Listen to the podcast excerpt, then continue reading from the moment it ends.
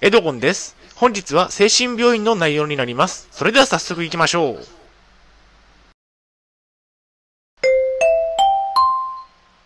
はい、HCAP チャンネルにようこそ。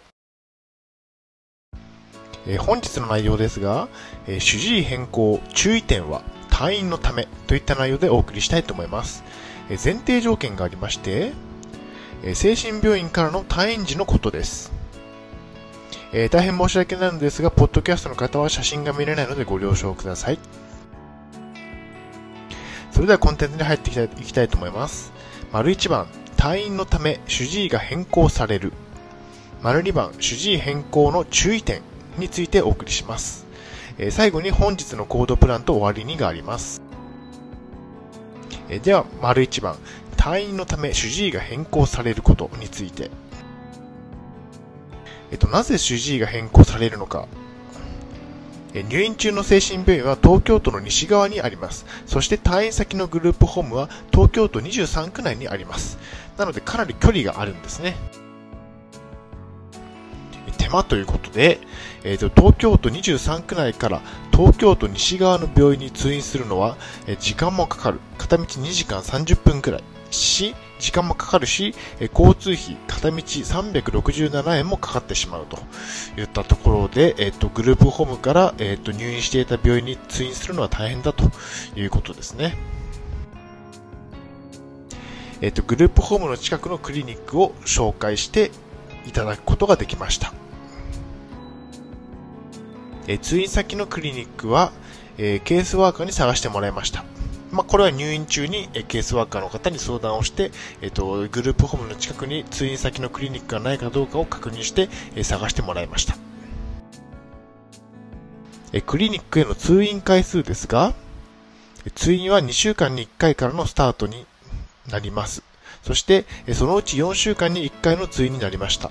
ただ、え現在は体調不良のため2週間に1回の通院になっていますということですね。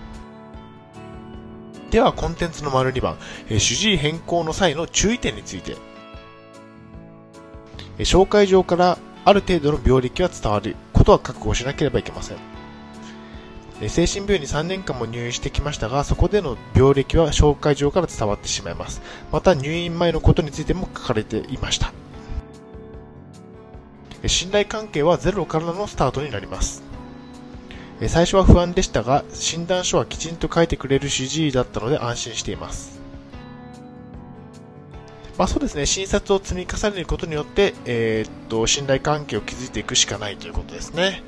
まあひどい主治医でなければ問題はないということだと思うんですが、まあ、私が今、えーっと、診察してもらっている主治医の先生は、まあ、優しい方で、えっと、診断書もきちんきちんと書いてくれて、まあ、悩みに相談相談相談に乗ってくれるといった、えー先生なので信頼しています。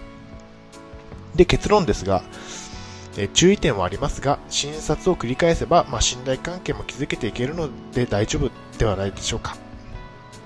はい、お疲れ様です、お疲れ様でした。少し短いですが、今日はこれで終わりにしたいと思います。えー本日の行動プランですが、今の今の主治医が不安なら、えー主治医の変更をしましょう。え信頼関係を徐々に築けば、築ければ問題ありませんということですね。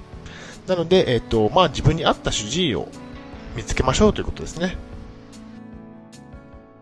では、振り返りに入っていきたいと思います。本日は、えー主治医変更、注意点は、通院のためといった内容でお送りしました。丸1番、退院のため主治医が変更される。丸2番、主治医変更の注意点をお送りしました。はい、終わりにです。最後までご覧いただきありがとうございます。ブログ HCAP を2年間運営しています。Twitter もやっています。チャンネル登録といいねボタンを押していただけると嬉しいです。また次の動画、ポッドキャストでお会いしましょう。病気の方は無理をなさらずお過ごしください。